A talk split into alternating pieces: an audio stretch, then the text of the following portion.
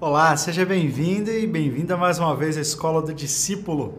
Eu sou Yuri Breder e hoje a gente vai continuar a nossa exposição no livro de Atos dos Apóstolos. Se você está caminhando com a gente, você já conhece a escola, já sabe o que a gente faz. Eh, nós somos uma escola bíblica aqui da Primeira Igreja Batista de Campo Grande, no Mato Grosso do Sul, e a gente gosta muito de falar da Bíblia, de Jesus, e todos os domingos, as quartas, as segundas-feiras, nós temos exposições bíblicas onde a gente lê o texto bíblico juntos e conversa, capítulo a capítulo, para poder então abençoar a sua vida e de quem mais nos assistir. Bom, é, nós estamos caminhando já no livro de Atos há um bom tempo, estamos chegando no finalzinho, né? Hoje nós vamos cobrir a maior porção que a gente já cobriu em uma aula da Escola do Discípulo. Vamos falar do capítulo 23 até o capítulo 26. Agora nós vamos então para o texto bíblico. Então pega aí a sua Bíblia, o seu caderno, a sua caneta. Se bem que hoje nós não vamos entrar, apesar de cobrir uma, uma porção grande de capítulos, é, os capítulos são bem parecidos, os discursos são bem parecidos. Então a gente vai fazer um panorama sobre o que acontece nesses capítulos para você poder estudar com mais calma depois. Então a, a, nossa, a nossa aula de hoje, apesar de ter um número maior de capítulos, vai ser um pouquinho mais curto. Bom, antes de mais nada, então vamos orar a Deus? Senhor, obrigado porque o Senhor é nosso Pai, obrigado porque o Senhor nos convida a conhecê-lo. E o Senhor se faz, se deixa conhecer, ó Deus, através das páginas das Sagradas Escrituras. Nós te louvamos por isso, porque o Senhor nos deu um intelecto, uma mente para poder compreender, ó Deus, é, aquilo que o Senhor deixou registrado a nós, ó Deus, na Sua palavra inspirada. Nós oramos, ó Deus, para que agora o Teu Espírito Santo ilumine os olhos do nosso entendimento, para que a gente possa capturar a essência daquilo que o Senhor revelou, para que isso também sirva para o nosso coração como alento, como consolo, como motivação, tudo isso para a glória do Teu nome. Nós oramos em nome de Jesus. Amém. Amém? Bom, é isso aí. Vamos lá.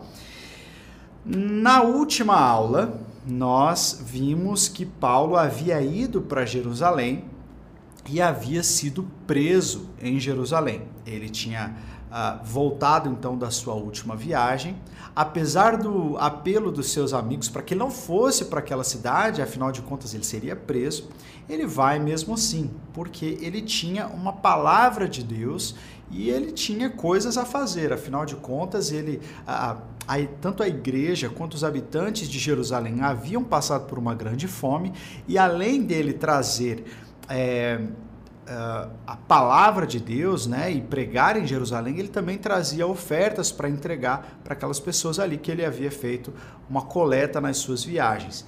Então, é, ele chega em Jerusalém e quando ele chega lá, Tiago, o apóstolo Tiago, né, o líder da igreja, fica muito feliz que ele está lá e, né, e celebra, mas diz assim: olha, ô Paulo, as pessoas aqui elas têm uma ideia errada de você. Elas acham que você veio para destruir a religião do judaísmo, você prega contra o templo. Então acho que é melhor você fazer um voto né? Assim como os, os, os, irmãos que estão entre nós, aqui os judeus convertidos, vão fazer esse voto de, de santificação, faça também o voto com eles, se apresenta no templo, aí eles vão ver que na verdade isso que as pessoas falam de você é mentira. Então Paulo faz isso. Isso eu estou fazendo ainda um panorama daquilo que ficou lá no capítulo 22, né? Paulo vai ao templo e quando ele está lá, ele é reconhecido por alguns judeus da Ásia, que também estavam ali em Jerusalém. E então Paulo é preso. Na verdade, Paulo é espancado no começo ali, né, pelos judeus. Tem, uma, tem um grande tumulto, uma mentira que foi dita sobre Paulo, que ele tinha levado um homem de Éfeso para dentro do templo. Isso não era verdade.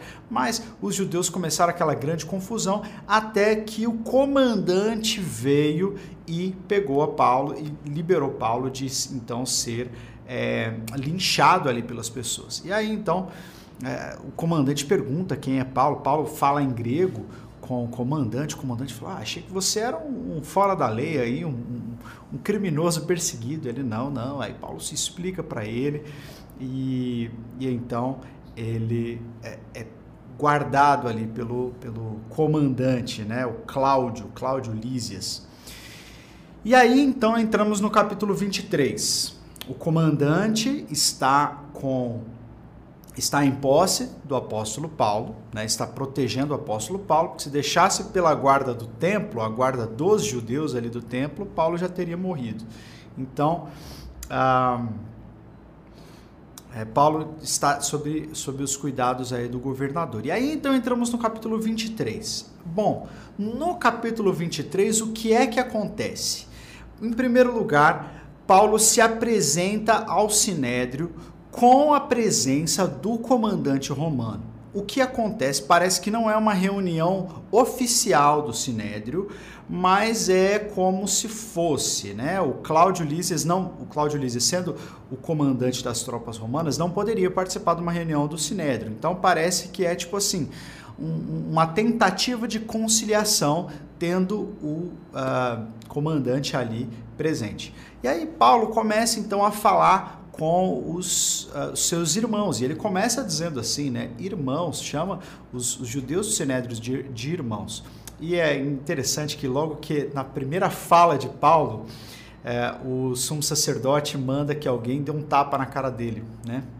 E aí ele é esbofeteado assim, ele, ele revida, né? Falando, não revida é, com, com outro golpe, né? Mas ele revida falando assim: quem mandou você me bater o seu parede branqueada? Eu acho até interessante esse xingamento de Paulo, parede branqueada.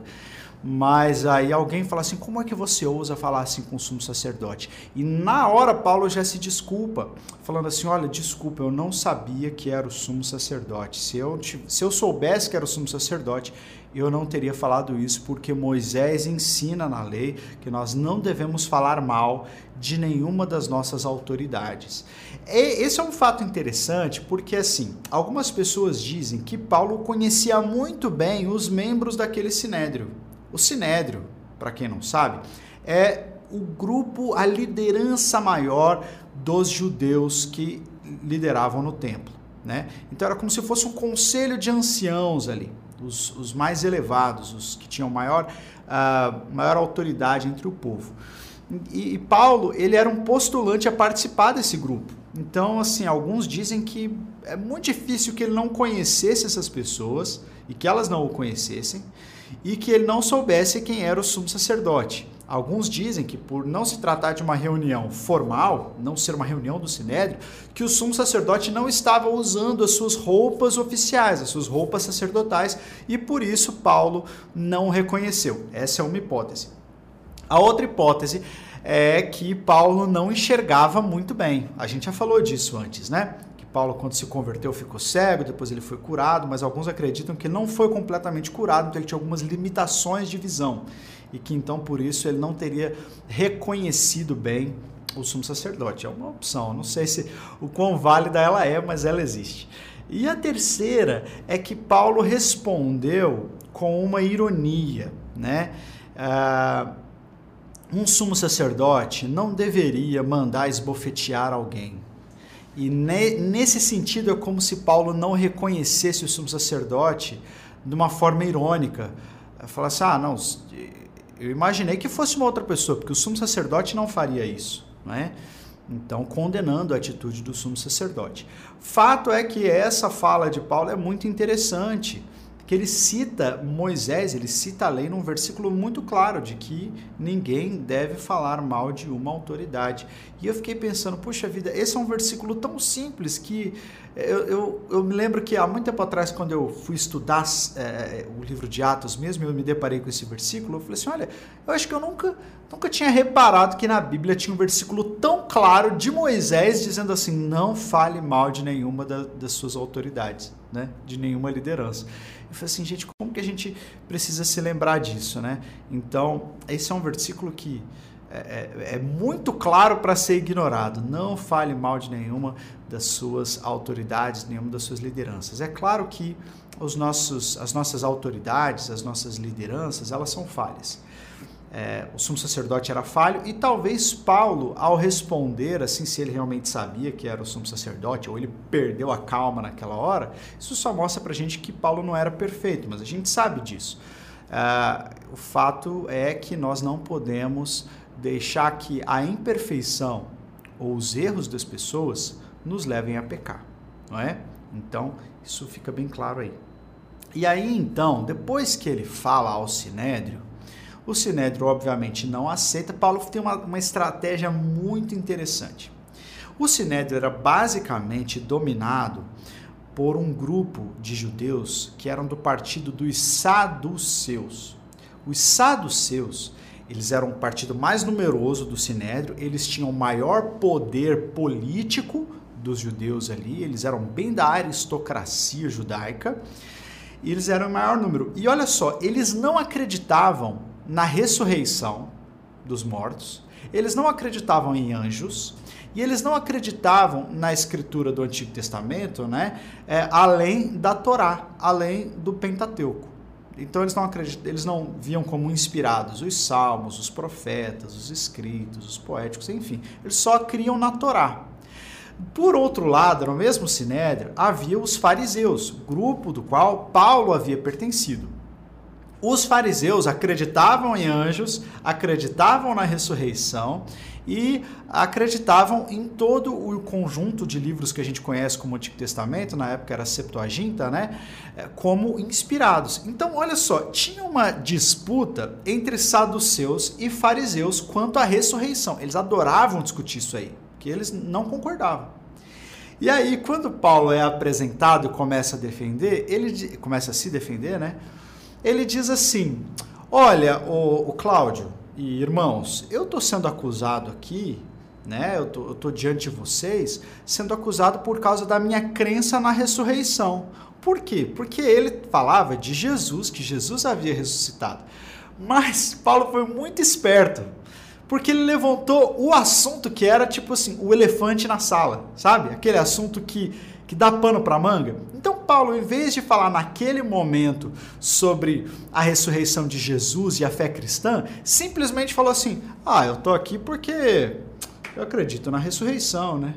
E aí, na hora que ele falou que ele acreditava na ressurreição, eu imagino que os saduceus se levantaram e falaram assim: não, a ressurreição não existe. E aí os fariseus que estavam ali para acusar Paulo se levantaram em defesa de Paulo, falando: não, a ressurreição existe sim. E aí os fariseus e os saduceus começaram a brigar e Paulo sentou lá e ficou de boa, né?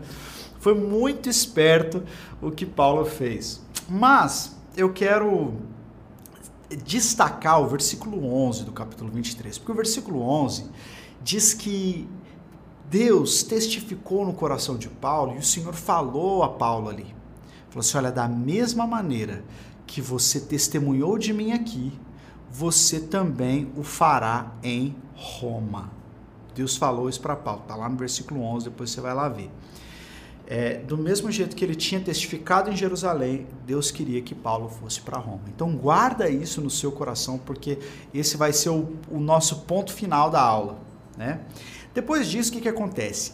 Paulo ele é secretamente jurado de morte por 40 judeus. 40 judeus param e falam assim: olha, é, a gente não vai comer nem beber enquanto esse homem não estiver morto. E eles fazem um complô. E eles falam assim: olha, vamos pedir para o Cláudio fazer uma nova audiência. E quando eles transportarem Paulo para essa audiência, tirarem ele da prisão para levarem para o lugar da audiência, a gente entra, captura ele e mata. Beleza? Beleza. E aí, só que alguém fica sabendo disso. O sobrinho de Paulo. É engraçado, a gente não, nunca tinha ouvido falar dos familiares do apóstolo Paulo, mas aqui o texto diz que ele tinha uma irmã e essa irmã tinha um filho, então o sobrinho de Paulo, não sei como, ele fica sabendo desse complô para matar o apóstolo. Vai correndo então para ele e diz: Tio, vão matar você. Eles vão pedir uma nova audiência, mas vão te pegar na transição aí no caminho e eles juraram que não vão comer nem beber enquanto você não estiver morto. E aí Paulo fala assim: "Olha, corre e fala isso pro comandante". Aí ele vai até o comandante e fala: "Comandante, olha, vão matar meu tio. Eu sei, eles fizeram um complô, eles vão te pedir por uma nova audiência e vão pegar ele no caminho". E aí o que é que é, Cláudio Lísias faz? Ele pega meio que na calada da noite, sem avisar ninguém, manda uma grande tropa, uma grande tropa mesmo, fazer o transporte de Paulo para tirar ele de Jerusalém até Cesareia. Por que, que Cláudio fez isso? Porque Jerusalém era muito perigoso para o apóstolo Paulo.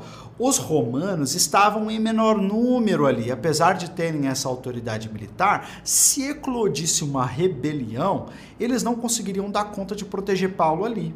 Então Cláudio leva ele para Cesareia, porque Cesareia era mais a capital política do império dentro do, do território de Israel. Então ali tinha muitos soldados, era a sede do poder imperial no território de Israel. Então eles pegam Paulo e levam lá para Cesareia numa prisão tipo assim, de segurança máxima, né? Não por causa da periculosidade de Paulo, mas por causa das ameaças que ele estava recebendo. Então, eu acho interessante isso, porque isso aconteceu uma outra vez na história. Eu não sei se essa, se, se, esse, se essa narrativa te faz lembrar, mas aconteceu o mesmo com Martinho Lutero.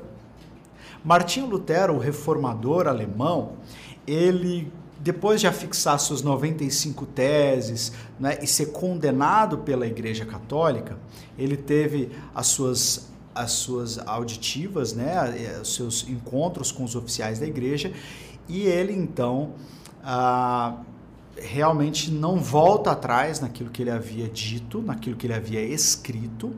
Ele havia queimado uma bula papal, inclusive, ah, e ele não volta atrás, então ele é condenado, né? E num desses transportes do apóstolo Paulo, Paulo iria morrer, mas o apóstolo Paulo, ó, de Martinho Lutero. Mas um príncipe alemão, que era amigo de Martinho Lutero, fica sabendo disso e resgata Martinho Lutero neste trajeto e esconde Martinho Lutero num castelo, onde ele então vai terminar a sua tradução bíblica para o alemão. Então essa coisa é bem, parece filme mesmo, né? É, mas foi isso que aconteceu com Paulo. Paulo foi levado para Cesareia para então ficar em segurança ali. E aí, então, esse foi o capítulo 23.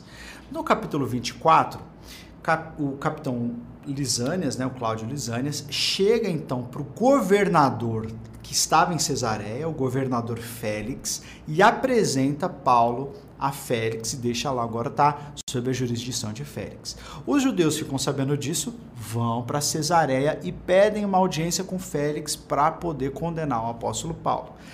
E aí Félix ouve de novo, Paulo apresenta o caso dele, muito parecido com o primeiro discurso, fala que é, é por conta da ressurreição e tal, né? E, e a gente vê que o Cláudio Lisânias, ele fez tudo isso para proteger o apóstolo Paulo, mas ele também estava meio que salvando a própria pele, né? Ele conta para Félix uma história meio diferente da original, mas o fato é que Paulo fica ali debaixo da autoridade de Félix por dois anos. Por dois anos. E Paulo fala algumas vezes com Félix, apresenta o caso dele, mas Félix deixa Paulo preso e não resolve o caso de Paulo.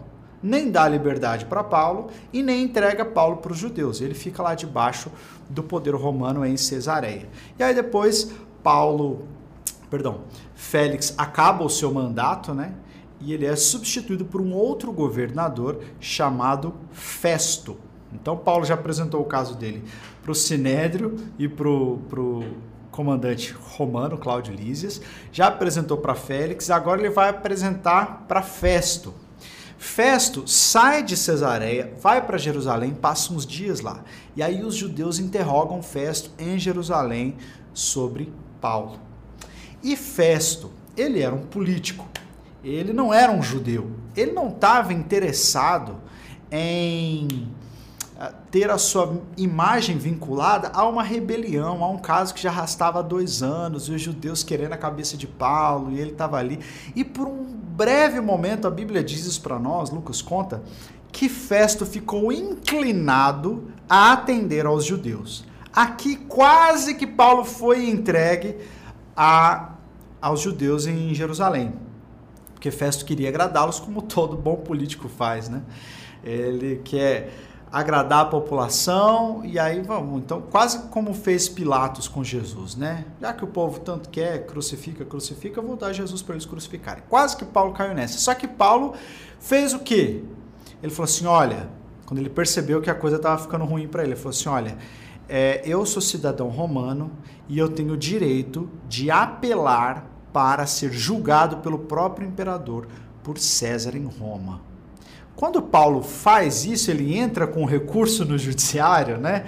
Então ele já não pode ser entregue para os judeus, porque é, ele precisa ter o trânsito em julgado, né? Entrou com um novo recurso e agora ele precisa ser julgado em Roma. Então Festo não tem o que fazer senão aceitar que ele seja julgado em Roma. Então ele não pode entregar para os judeus.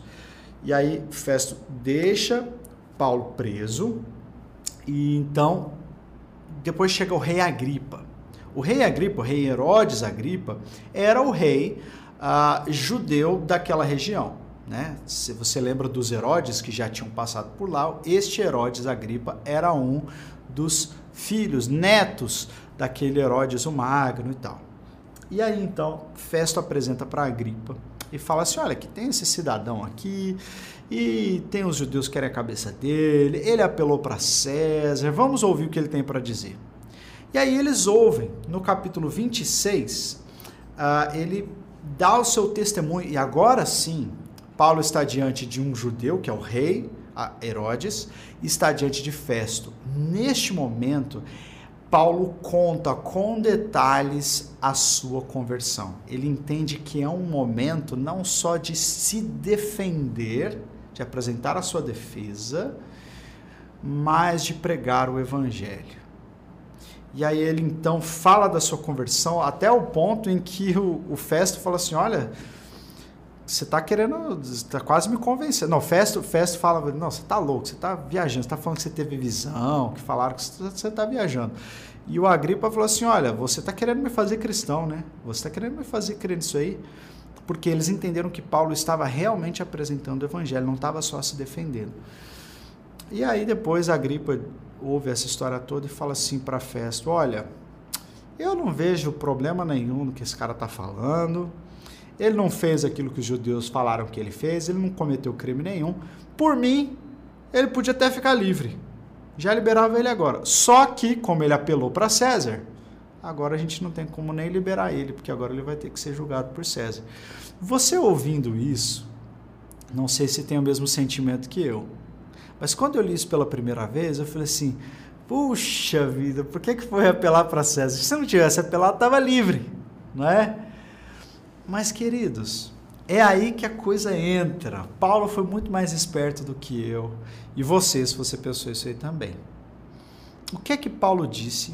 O que, é que a gente tem registrado lá no versículo 23, no capítulo 23, versículo 11? Que Paulo também apresentaria o seu testemunho a Roma, em Roma. Quando Paulo apela a César, Paulo não está apelando porque estava com medo de morrer ou ia entrar com mais um recurso. Paulo estava sendo obediente à voz de Deus que falou que ele deveria pregar em Roma. E Paulo viu que aquele era o caminho para chegar em Roma e pregar o evangelho debaixo da proteção do Estado. Então, queridos, é... a gente está falando de um espaço aí de dois anos. Esses dois, esses três, quatro capítulos aí, tratam de dois anos da história. Muitas vezes a cabeça de Paulo esteve a prêmio e ele esteve muito próximo de morrer. Mas Deus, no começo da história, falou que ele pregaria em Roma. E, que, e a lição que eu extraio disso, que eu acho que nós devemos extrair, é que uma vez que Deus decreta algo a nosso respeito, nos dá uma palavra, ainda que passe muito tempo, ainda que as situações fiquem ora mais favoráveis, ora desfavoráveis, e a gente viva uma montanha russa de eventos. Ainda que as coisas pareçam estar dando mais certo ou estar dando mais errado. Se Deus falou algo lá no começo da história, você pode crer de todo o seu coração que Deus vai cumpri-la. Deus falou que Paulo falaria em Roma e Paulo vai para Roma é muito parecido com aquilo que acontece com os discípulos, e eu acho que a gente já falou disso aqui nessa aula, né? Com os discípulos, quando eles entram no barco com Jesus, e Jesus fala assim: Olha, vamos para o outro lado. E aí, na travessia até chegar ao outro lado, vem uma grande tempestade e os discípulos acham que vão morrer. Jesus então questiona eles, fala assim: Por que vocês têm tão pouca fé? Homens de pequena fé. E aí Jesus acalma a tempestade. Por que Jesus questiona a fé daqueles homens? Porque ela não foi capaz de sustentar aquilo que já tinha ouvido do próprio Deus. Jesus falou: Nós vamos para outra margem. Então o que, que aconteceria? Eles iriam para outra margem. Não havia tempestade no mundo capaz de afundar aquele barco, porque Jesus já disse que eles iam para outro lado. Então não precis... eles não precisavam temer. Eles não precisavam ficar desesperados. Assim como Paulo não precisava ficar desesperado. Né? Se Jesus disse algo, Jesus vai cumprir. Se Deus deu uma palavra, ele cumprirá. E deixa eu dizer uma coisa para você: Deus deu uma palavra a seu respeito. Deus tem uma palavra para mim e para você. Eu não vou fazer um. Não vou entregar uma revelação específica para ninguém aqui, mas nós temos promessas bíblicas que guardam o nosso coração que nós devemos nos lembrar delas. Primeiro, que Jesus diz que estaria conosco por todos os dias da nossa vida até a consumação dos séculos. Ele está conosco, ainda que você esteja vivendo um momento da sua vida onde você parece que você está sozinho ou sozinha, você não está, porque Jesus disse que estaria com você e essa promessa é real. Deus tem muitas promessas para nós na palavra de Deus. Nós devemos guardá-las no nosso coração, porque em momentos de dificuldade, quando nós passamos às vezes anos sem ver o cumprimento de algumas delas, nós precisamos voltar lá para trás e lembrar daquilo que Deus já falou na nossa história, porque ele é fiel para cumprir. Amém? É isso que a gente vê acontecendo com o apóstolo Paulo. E o capítulo 26 acaba assim ele sendo, ele sendo posto em liberdade, entre aspas, por Agripa, falando assim: olha, por mim liberava. Mas, como ele apelou para César, ele vai ter que ir para Roma. E aí, então, Paulo, no próximo capítulo, a gente vai ver essa viagem de Paulo até Roma e acontece muita coisa. E, e, e guarda essa palavra no teu coração, porque vai acontecer a mesma coisa no capítulo que vem. Né? Eles saem de, de Cesareia e vão para Roma, tem um naufrágio e aí você pode pensar, puxa vida, agora Paulo vai morrer no naufrágio? Não, não vai morrer no naufrágio. Aí ele cai lá na ilha de Malta e é picado por uma víbora, por uma serpente venenosa. Puxa, Paulo vai morrer por causa do veneno da serpente? Não, não vai. Por quê? Porque Deus já tinha dito que ele ia pregar em Roma. Se ele vai pregar em Roma, ele não pode morrer em naufrágio, ele não pode morrer em Jerusalém, ele não pode morrer em Malta. Por quê? Porque Deus é fiel para cumprir o seu querer. Então guarda isso no seu coração. Deus tem ricas e boas promessas ao seu respeito, promessas de vida, promessas de paz, promessas de da presença do Espírito Santo junto com você. A gente se lembra do texto bíblico que diz: Eu é que sei os pensamentos que tenho acerca de vós, diz o Senhor, pensamentos de paz e não de mal, a fim de vos dar o fim que desejais. A Bíblia diz para nós, lá em Deuteronômio 11, né, Deus fala: escolham a vida e viverão. Deus tem promessa de vida para nós. Deus tem promessa de perdão de pecados para nós. Deus tem promessa da sua presença conosco. Deus nos deu uma promessa em Jesus de que aqueles que o amassem e obedecessem aos seus mandamentos seriam é, veriam a manifestação de Deus, né? Deus se manifestaria a eles. Olha só quantas promessas. Então, assim, eu não sei o que você está atravessando hoje. Antes mesmo de começar a aula, eu estava conversando aqui com a Lud e a gente estava falando, estava uh, colocando o papo em dia, né? Contando as nossas vidas e tal, daquilo que estamos atravessando. Ela atravessando, algum, ela atravessando alguns dilemas, eu atravessando outros dilemas. Mas a gente precisa parar agora e dizer assim: olha, ainda que eu esteja nesse dilema, ainda que eu esteja precisando tomar algumas decisões, ah, enfrentando dificuldades que eu não estava preparado para enfrentar, eu sei que eu não estou sozinho. O Senhor está comigo e vai ficar tudo bem. Ele não vai me deixar pelo caminho. Ele vai me dar sabedoria para lidar com essa situação. Ele vai me dar os recursos que eu preciso para lidar com essa situação. E no final das contas, tudo isso vai virar um testemunho. Por quê? Porque lá atrás ele já havia prometido isso. Amém? É isso que eu extraio desse, desse grande dilema desses capítulos aqui. Né? Então são, são quatro capítulos, o 23, o 24, o 25 e o 26. Todos eles têm Paulo se defendendo, discursando, falando, ora é, numa posição mais privilegiada, ora não, mas no final das contas que se cumpre é a promessa e os planos de Deus. Amém, gente? Que Deus abençoe vocês uh, e até a próxima. Tchau, tchau.